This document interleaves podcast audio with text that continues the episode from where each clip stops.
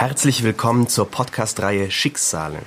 Die Geschichte der Münchner Kammerspiele und ihrer Mitarbeiterinnen in der NS-Zeit.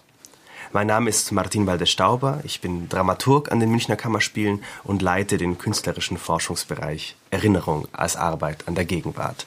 Und heute bei mir wieder Janne und Klaus Weinzierl. Hallo ihr beiden. Hallo. Hallo. Wir werden heute auf ein ganz besonderes Stück blicken.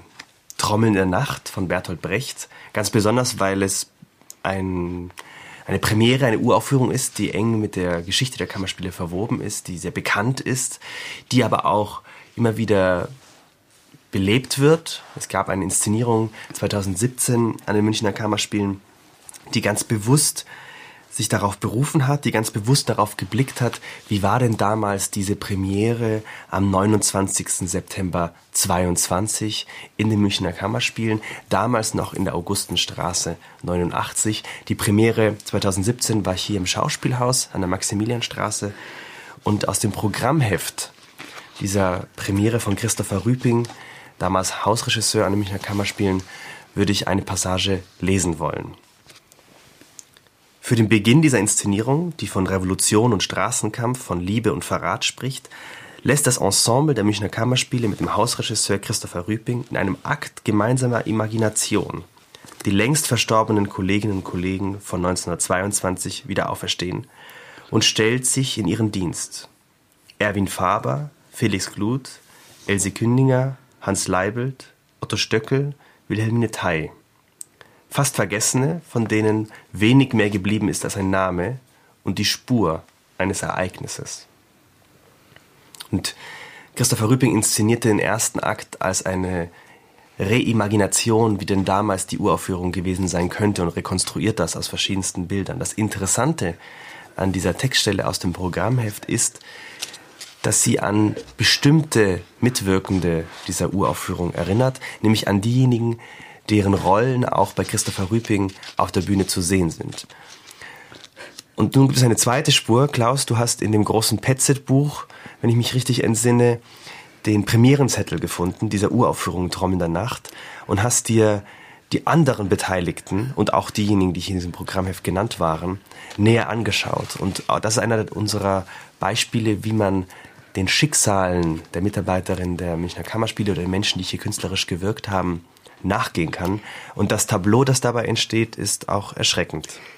Das Interessante ist, ähm, habe ich nicht vergessen, ich hatte ähm, eine andere Idee mit einem äh, Theaterzettel und du sagtest, äh, gibt es auch äh, von Trommeln in der Nacht, das haben die doch auch gemacht.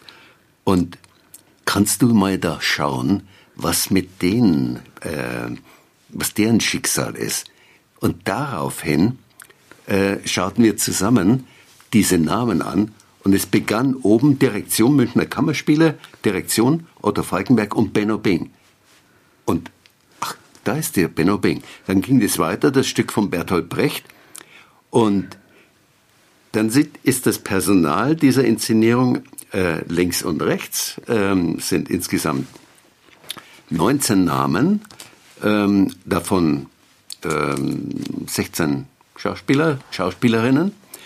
Und bei der genauen Recherche ergab sich, dass auf der linken Seite zwei Namen sind, deren Schicksale ähm, wir recherchiert. Und auf der rechten Seite eins, zwei, drei, vier, fünf, sechs Namen.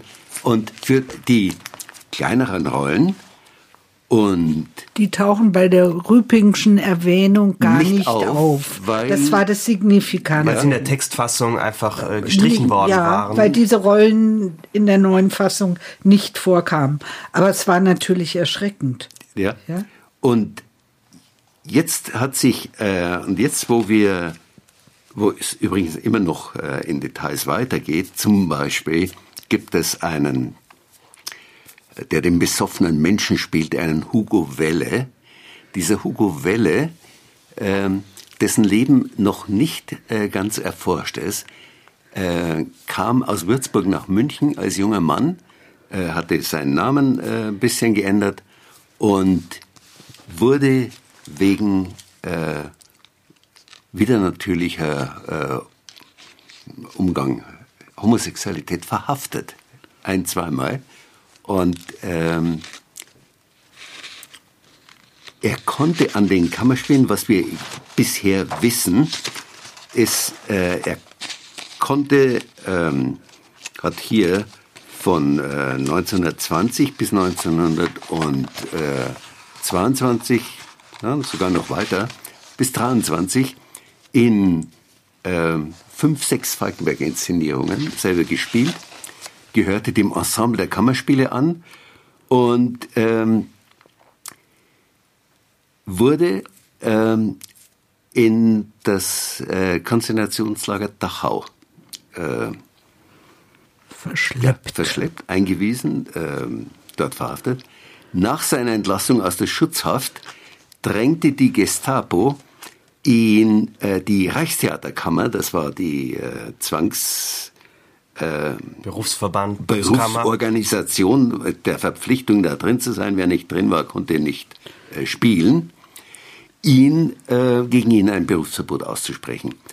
Inzwischen haben wir gefunden, dass er äh, 39, 40 in Minirollen in Filmen spielte, wo berühmte äh, Menschen spielten, zum Beispiel äh, Friedrich Schiller. Das war mit in der Titelrolle Horst Kaspar. Das war der ähm, Junge, äh, blonde, äh, tolle Schauspieler, der auch an den Kammerspielen gespielt hatte, gefördert war. Heinrich George und so. Und dann aber wissen wir nichts äh, weiter und er überlebte. Nach allem, was man bisher weiß, ähm, die NS-Zeit immer wieder gefährdet. Und das war so ein. Dann sind wir auf den letzten Namen gestoßen und da sind Zufälle in der Recherche. Ein Dienstmädchen, äh, so Schauspielerin Rolle? Ilse ja. Bachmann. So. Und diese Ilse Bachmann, das muss man nicht sagen, weil wir gestern über die, ähm, ähm, nein, gestern hatten wir unter sich, als wir uns auf heute vorbereiteten, äh, gesagt, das müssen wir morgen unbedingt sagen. Ähm, bei der Recherche haben wir auf der einen Seite immer wieder festgestellt, äh, das habe ich doch schon mal gelesen, das habe ich doch schon mal gelesen, dass wie im Narrativ der Kammerspiele im Grunde die Dinge immer weiter geschrieben werden. Irgendwann hat einer mal etwas gefunden oder sich etwas ausgedacht und das ist nie weiter immer wieder überprüft worden. Und so gibt es äh, auf der anderen Seite Funde, wo man auf etwas kommt, das noch nie jemand irgendwo äh, ja auch entdeckt hatte. Also, ein kleines Museum in Berlin, Neukölln, meldet, dass sie einen Koffer ausstellen. Einen Reisekoffer. Und haben ins Netz im Zusammenhang einer Ausstellung von Objekten diesen Reisekoffer auch abgebildet. Und sie haben den erworben Ende der 80er Jahre äh, bei, in einem Trödelladen im Kiez, haben den aufgemacht und der war voll mit Theaterprogrammen, Theaterrezensionen und so weiter, kurzum. Kostümen und Fotos. Und Fotos. Es war die, und es fiel auf, bis 33. 20 Jahre 33. Es war die, ähm, ja, die Objekte, die Zeugnisse einer Theaterkünstler, Filmkünstlerkarriere einer Ilse Bachmann. Und diese Ilse Bachmann hat äh, 33, 31 einen äh, der damals großen äh, Komponisten geheiratet, Heimann, der Ufer äh, war, 33 sofort entlassen wurde als äh, unerwünscht jüdisch nicht zu beschäftigend. Und die beiden gehen nach, äh, nach Frankreich und äh, emigrieren nach, äh, in die USA. Dort ging dann die eh auseinander. Sie kam in den 50er Jahren wieder zurück. Ähm, sie konnte an die äh, ja, sehr, sehr erfolgsversprechende Karriere nicht mehr anknüpfen. Wir wissen nichts im Einzelnen. Sie starb in den 80er Jahren. Aber das ja. Haus, in dem sie geboren war und aufgewachsen ist in Berlin-Neukölln, gehörte ihr. Das war vermutlich ihre Lebensgrundlage dann nach dem Krieg. Ja. Und da hat sie auch bis zum Schluss gelebt. Und nach ihrem Tod ist das Haus entrümpelt worden und ähm, es landete ein Reisekoffer bei einem Trödelladen und das ähm, Museum erwirbt den. Ja? Und plötzlich äh, hat ein Name einer, einer Schauspielerin, die eine kleine Rolle spielt, die hat an den Kammerspielen noch weitere Sachen gespielt, war etwa ein Jahr äh, um äh, in diesem Jahr 1922 in München. Ja? Hat dann Filme gemacht mit äh, W.G. Papst, einem der größeren Regisseure. Ja, größer Regisseur. Wir werden sicher noch öfter darauf blicken, was dieser Bruch 33 bedeutet. Wir sehen in dem Fall, wie du beschrieben hast, dass eine Karriere abbricht, die, an die man nicht mehr anknüpfen kann. Wir werden aber auch sehen, dass für manche gerade dieser Bruch und der Zwang für ganz, ganz viele Kolleginnen zu fliehen überhaupt das Karrieren ermöglicht hat. Auf dem Zettel sind auch Namen zu lesen. Benno Bing, über den werden wir sicher bei anderer ja. Gelegenheit auch nochmal ausführlicher sprechen und den haben wir auch immer wieder hier erwähnt. Bertolt Brecht steht auch auf der Liste. Sein Schicksal ist wahrscheinlich wohl bekannt. Äh, auch jemand, der fliehen musste und das, äh, die Zeit äh, des Dritten Reiches überlebte. Aber einige andere Namen sind weniger bekannt. Ja, und zwar, ähm, weil bei fünf dieser Menschen auf, der, auf diesem Theaterzettel, nämlich ähm, Bertolt Brecht, du hast ihn genannt, Erwin Faber, der als Gast ähm, an den ähm, in dieser Inszenierung war und dann auch weiter wieder an, äh, an den Kammerspielen existierte, Kurt Horwitz, Elin Nerak und dieser Ilse Bachmann ein weiterer Mensch mit dazu kommt, ja, zu dem Schicksal. Also, der, dieser Erwin Faber war selber, äh, hatte eine Kammerspielschauspielerin geheiratet, Grete Jakobsen, die mehrere Jahre in der Zeit an den Kammerspielen war, auch eine Österreicherin wie er, aus einer jüdischen Familie und die hatte 33 sofort Berufsverbot. Er war, Anführungszeichen, nicht gefährdet, aber er sollte sich von ihr scheiden lassen. Und er hat sich geweigert. Und es, hatte das Glück, dass er in Düsseldorf äh, ein festes Engagement bekam und seine Frau war durch seinen Status geschützt. Und sie haben die Zeit überlebt und kamen nach 45 nach München zurück. Auch wieder an, die Kammer, an, an den Kammerspielen haben beide auch gespielt und er ging ans Residenztheater.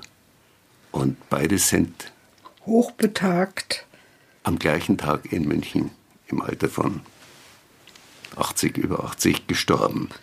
Das ist also, oder Kurt Horwitz, ähm, einer äh, der Namen, die immer wieder, also die mit wirklich im Narrativ auch verankert sind, ging, war ebenfalls ähm, ähm, mit einer Schauspielerin der Kammerspiele verheiratet, Dela Leschka, beide gefährdet, beide äh, emigrierten in die Schweiz. Und kamen zurück nach äh, 45 und ähm, er wurde Intendant für mehrere Jahre der, des Residenztheaters. Der, über die Ilse Bachmann haben gesprochen. Dann gibt es eine Elinerak, die ähm, in einer Zeile genannt wird. Und das ist immer wieder, äh, wie wir da im Narrativ drauf stoßen, Einige der Namen werden tatsächlich genannt. Da heißt es, ähm, waren äh, hübsch anzusehende junge Schauspielerin, ähm, offensichtlich auch begabt. Punkt. Einfach so. Narrativ meinst du vor allem in dem großen Petze-Buch Im großen, im 73? großen Petze-Buch, ja. Da ist der Name genannt, aber es wird nichts weiter dazu gesagt und über unsere, ähm, also diese, das ist eine unglaubliche Quelle, dieses Anno, äh, Austrian Newspaper online, äh, haben wir im Grunde die, die Karriere dieser Nerak äh, rekonstruiert in einer Vater Franzose, Mutter Deutsch, äh, hat dann einen Lebensgefährten, der der Chefredakteur des Simplicissimus ist, Nachfolger von Zinsheimer, den hatten wir schon genannt, war selber ein äh, ja, liberaler, linksliberaler Intellektueller, hochgefährdet Franz Schönberner und die beiden emigrieren sofort 33, hochgefährdet, nach Amerika und er schreibt 46 eine Autobiografie, die Jahre später, aber als er noch lebte, die blieben in Amerika, ins Deutsche übersetzt wurde. Er hat dazu noch ein Vorwort geschrieben. Ich habe die aufgetrieben wieder in einem Antiquariat, eine unglaubliche Geschichte über, und der Titel ist äh, toll, das muss ich ganz schnell nachschauen, das ein wunderbarer Titel ist. Sekunde, wo haben wir denn die Elenerak? So. Genau. Confessions of a European Intellectual. Ja? Und da ein Gedanke, auf den wir wahrscheinlich ähm, auch ähm, mit ähm, Brechtgen und so weiter kommen werden. Wir haben das bei Sinsheimer, bei Schönberner, bei Rudolf Frank, die diese Autobiografien geschrieben haben, auch Bernhard Reich, diese Unterschätzung der Nazis in den 20er Jahren. Die Gefährlichkeit wurde von ihnen unterschätzt. Sie betrachteten das als äh, abenteuerliches Spektakel, analysierten, äh, was da im Einzelnen läuft, aber unterschätzten, was daraus geschieht, wenn die an die Macht kommen. Und das ist ein Gedanke, der immer wieder auftaucht. Ja? Und das ist zum Beispiel für heute so ein äh, Punkt, dass man nicht sagt, naja, die haben damals oder so, sondern das ist zu jedem Zeitpunkt. Auf diese Texte werden wir, glaube ich, auch nochmal gemeinsam in Ruhe blicken, äh, weil du gerade die familiären Verbindungen hergestellt hast. Äh, vielleicht auch nochmal zu Bertolt Brecht und Helene Weigel ein paar Worte.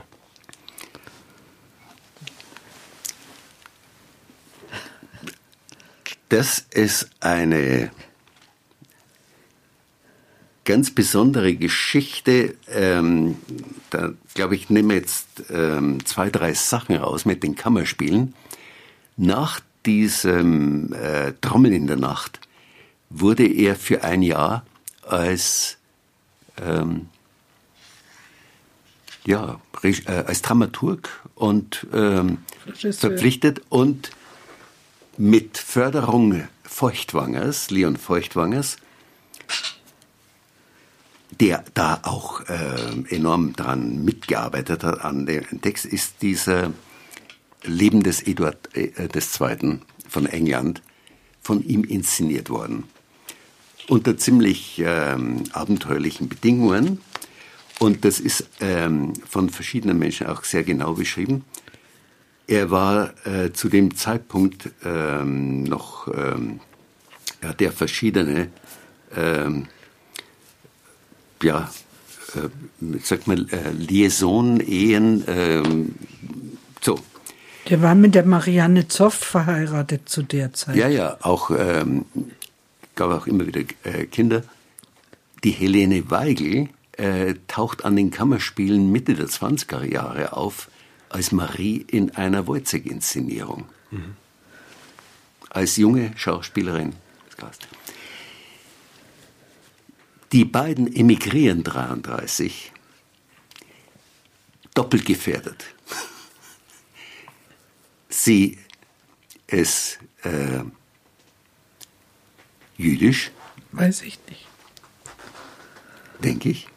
Er, der praktisch von Anfang an auf den Listen der Reaktionären stand. Ja? Und ähm, das, was die beiden äh, begleitet, ist, dass sie in keinem Land mit offenen Armen aufgenommen wurden, weil sie als bolschewistisch, linkskommunistisch in jedem Land äh, verdächtig waren. Und das übrigens dann später ein Grund war, habe ich jetzt äh, irgendwo gelesen, äh, er konnte nicht in der Schweiz bleiben, äh, als die aus Amerika zurückkamen. Und ähm, diese Helene Weigel mit ihm zusammen äh, hatten in, wussten, wusste ich bisher auch nicht, in Paris in einer Zwischenstation der Emigration äh, Theater inszeniert. Und wir wissen deshalb äh, plötzlich mehr darüber, also wir, weil wir ein Buch aufgetrieben haben, eines jungen Theaterfotografen, eines jungen Fotografen, Josef Breitenbach, der an den Kammerspielen äh, 1932, äh, 33, noch ein bisschen 33, Theaterfotograf war. Und zwar bisher auch, ist im Narrativ nirgends verankert. Und es gibt unglaubliche Bilder von dem. Der emigrierte als Zunächst nach Paris. Nach eben. Paris und äh, kam dort in diese Kreise mit rein und dokumentierte Brecht und Weigel in Paris. Das ist sowieso, die Menschen, die hier fliehen, 1933 auf einen Schlag ganz, ganz viele, die wissen, sie sind sofort gefährdet, sie müssen sofort das Land verlassen, treffen sich oft andernorts wieder, sei es Wien, sei es ja. Paris, äh, zunächst auch Prag, ja. Zürich, später auch London und die USA. Es gibt noch zwei weitere Namen, äh, auf die wir, glaube ich, blicken müssen. Das eine, der eine wäre Boris Schirmann. Ja, dieser Boris Schirmann, ähm, also das ist zum Beispiel auch so eine ähm, ja, Erfahrung aus diesen Recherchen. Es gibt äh, Menschen, über die äh, relativ viel oder ganz viel auch äh, auffindbar ist. Bei den einen ist der Grund, dass sie äh, auch im Film berühmt wurden. Dann gibt es wirklich, ähm, der, weil es da ähm, Portale gibt, wie, muss ich unbedingt loben, äh, filmportal.de. Ähm, äh, das ist ein, also eine Fundgrube, weil bis zum Beleuchter hinein das ganze Personal bei den einzelnen Filmen mit angegeben ist. So. Und andere, äh, wahrscheinlich, die also nur, äh, Anführungszeichen, nur Theater machten, äh, als Person kaum existieren. Und Oder bei Frauen, wenn sie ihren Namen durch die Ehe wechseln, genau. ähm, nicht mehr auffindbar sind. Das gibt es auch. Ja. Also dieser Boris Schirmann war ein Jahr lang, ähm, 22 in der Spielzeit 23, an den Kammerspielen und ähm, taucht dann Ende der 20er Jahre am Landestheater Neuss auf, zusammen mit einer Schauspielerin Mia Engels, die wieder einen jungen Schauspieler Glücksmann der an die Kammerspiele kam und ähm, Regisseur wurde. Ähm, die, die kannten sich aus, aus Düsseldorf, die sind zusammen emigriert. Und Josef Glücksmann. Und dort in Neuss war dieser Boris Schirmann mit einer interessanten Schauspielerin gleichzeitig, Dora Diamant. Das ist die letzte, das war die letzte Lebensgefährtin Franz Kafkas.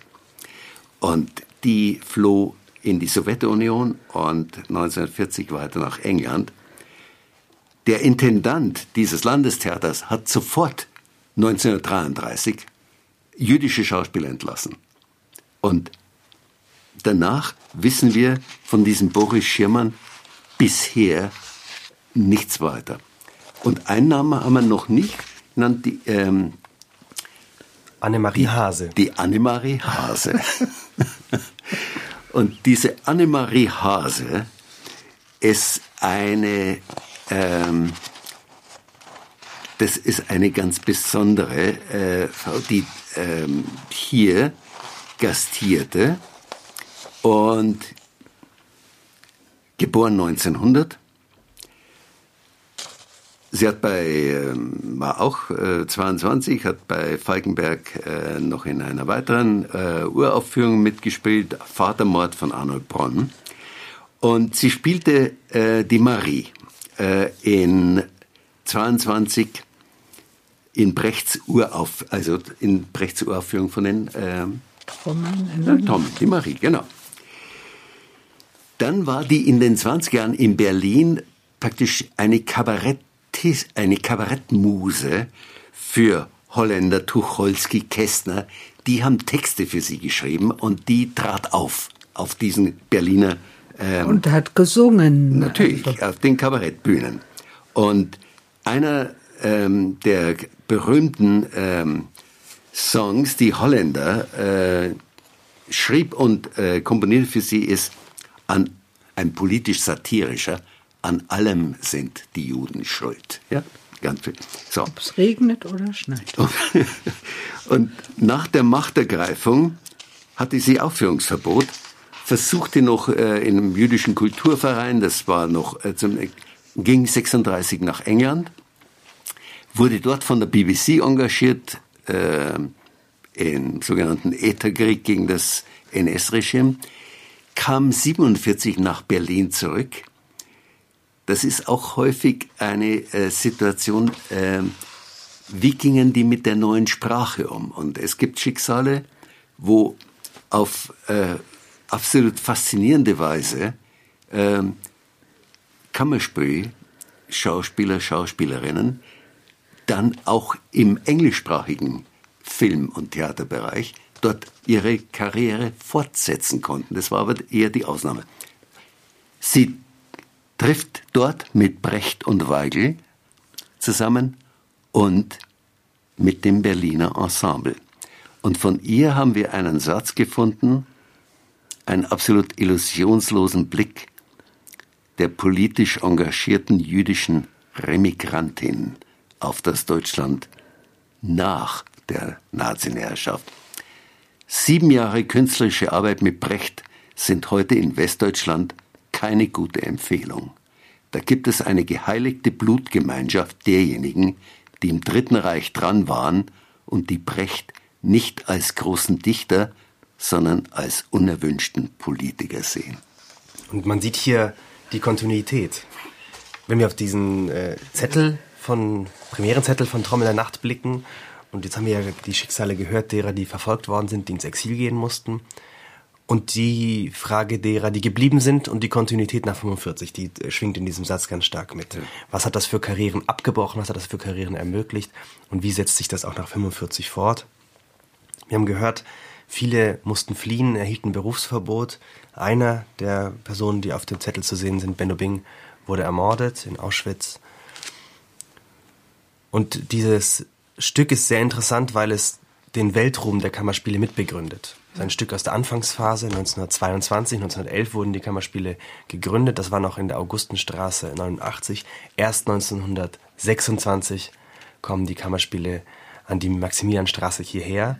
Und auf diesen Moment, als die Kammerspiele an die Maximilianstraße kamen, 1926, werden wir beim nächsten Mal blicken. Ich danke euch für die Unterhaltung heute und dass wir gemeinsam einen Einblick geben konnten in die Recherchen anhand eines Stückes, anhand Traum der Nacht.